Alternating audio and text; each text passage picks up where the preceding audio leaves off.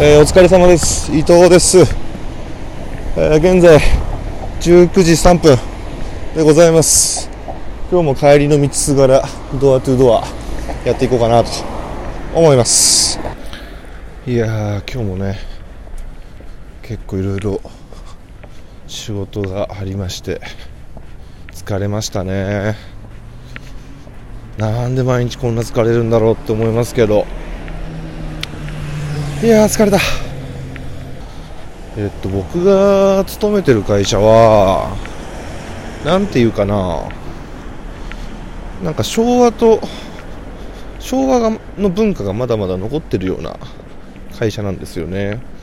なんかどっぷりそれこそなんかネットに出てくるような、まあ、老害みたいな。そういう文化はねここ5年56年ぐらいで非常に減ったかなとは思いますね。うんやっぱパワハラセクハラ中心に今そんなことをする人がほとんどいないもんな。でもやっぱりその、まあ、アップデートとかっていうと格好つけすぎですけどやっぱりね変わることの難しさって感じますよね。うんあの若い世代からすると、まあ、僕も若い時そうだったんですけどこいつマジで時代遅れだなとかなんでこんな簡単なことも分かんないんだよって思ったりしたんですけど、まあ、いつか自分も少なからずねそうなっていく部分があるしあーだからなんかそれはそれでいいのかなって思ってるんですよね。うん。なんかそれがこう悪影響がすごく出てるとかだったらあれなんですけどまあもう個人の自由なのかなってあと何年かでこの人も終わりだしみたいな風に最近は考えますね。だからそれこそ最近辞任しましたけどね。森会長？森元会長なのか今はもう。とかもねあれはねなんていうのかなもう仕方ないんすよ。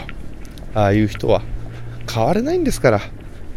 うん、だからそういう変われない人がああいう重役というか、まあ、重要な職に就いてることが問題なんであってその価値観を変えろっていうのはね難しいからね。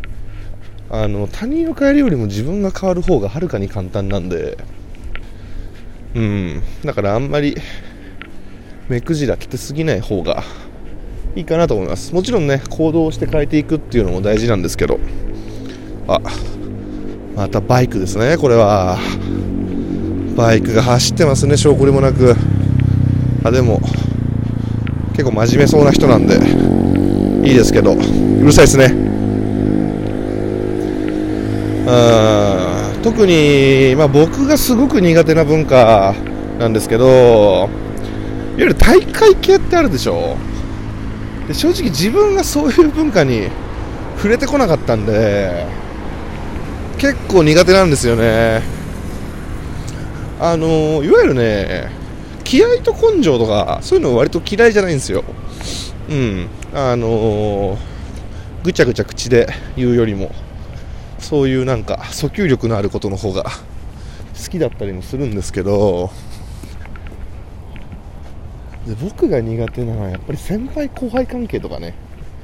先輩には絶対逆らっちゃいけないとか逆に後輩に先輩風を吹かすとかっていうのはすっごい苦手ですね。だからなんだろうな。基本的に体育会系の人ってやっぱこう先輩だったら無条件でこう結構言うことを聞いたりするじゃないですか。で僕それできないんですよ。あのもちろん、まあ、正論を言って教えてくれるような、まあ、先輩とか上司にはきちんとしようと思うんですけどなんかただ選ぶってるやつとか、まあ、その人がどんだけ年上でどんだけ役職が上でも結構うまくやれないんですよね。でそういうの自分がうまくやれないんで後輩と接する時とかにいいからやれよみたいな できないんですよね。要は自分がそれ言われた時にどういう感情を持ってるかっていうのをまざまざと知っちゃってるんで。だからなんかその後輩に理不尽に切れたりとかは苦手ですね。だってうざいでしょ。でうざいやつの言うことって基本的に聞かないんで。うん苦手かな、まあ、だいぶやっぱ自分も30過ぎていろんな後輩見てきたんでだいぶ付き合い方分かってきましたけど若い時20ね56とかで後輩できた時とかはねなんかすっごいどうしたらいいんだろうと思いましたね。どう接するのが正解なんだろうみたいな。思ったけど最近はだいぶ上手になったかなと思います。やっぱ一定の距離を保つのが、まあ、僕は成功するコツじゃないかなと思いますね。でなんかどうしてもやっぱ口で言いたくなるんですよ。お前これなんでダメだか分かるかとかこう理路整然とね説明したくなるんですけどあの口でどんなに言ってもね人はついてこないんですよね。うん。結局普段の仕事ぶりとかそういうところでしか人はついてこないんですよ。どんなに偉そうなことを言ったりとかどんなにかっこいいことをお題目を並べて指導しても最初の方はそれで騙せたとしてもねやっぱりバレてきますよ。うん。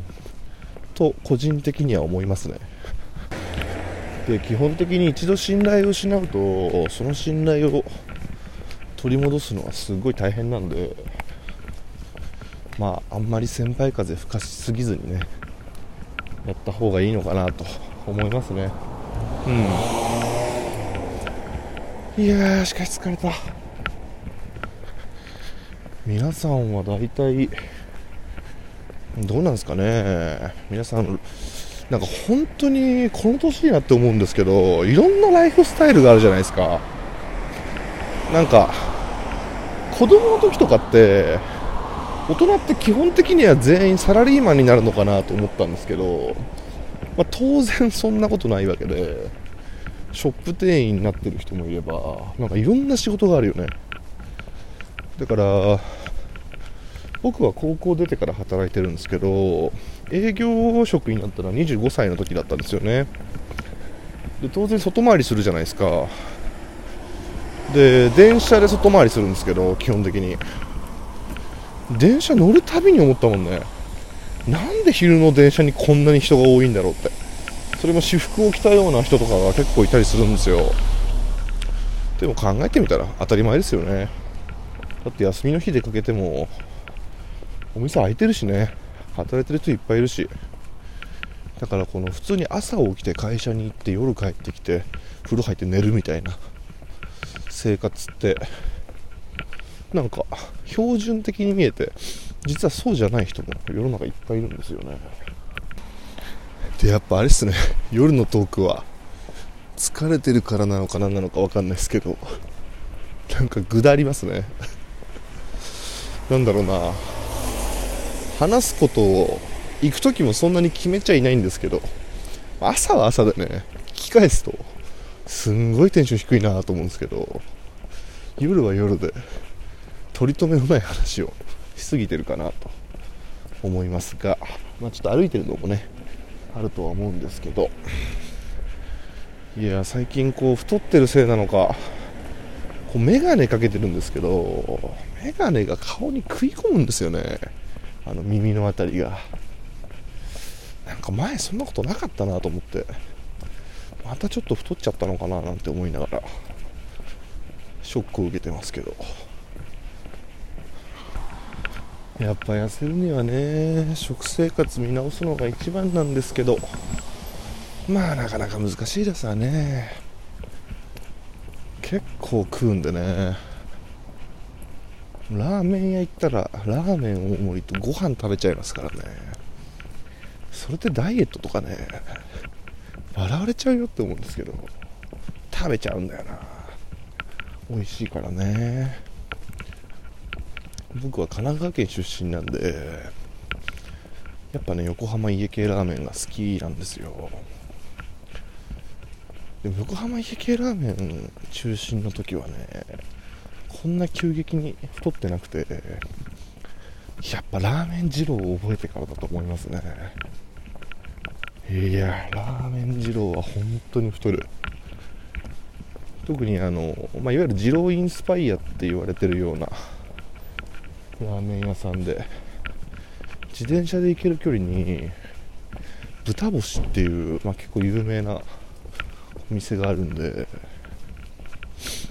そこに一時期すっごい行ってまして最近は本当に行きたいんですけどなるべく行かないようにしてるんで本当一月に一月に1回も行か行ってないか今。2ヶ月に1回とか本当に行きたいなと思う日だけ行ってますけど。前週に23回行ってましたからね。なんか1回そういうね豚節とか二郎系ラーメン食べちゃうとねなんか普通のラーメン食えないんですよ。なんかパンチも足りないしなんかコスパも悪く思えてくるんですよね。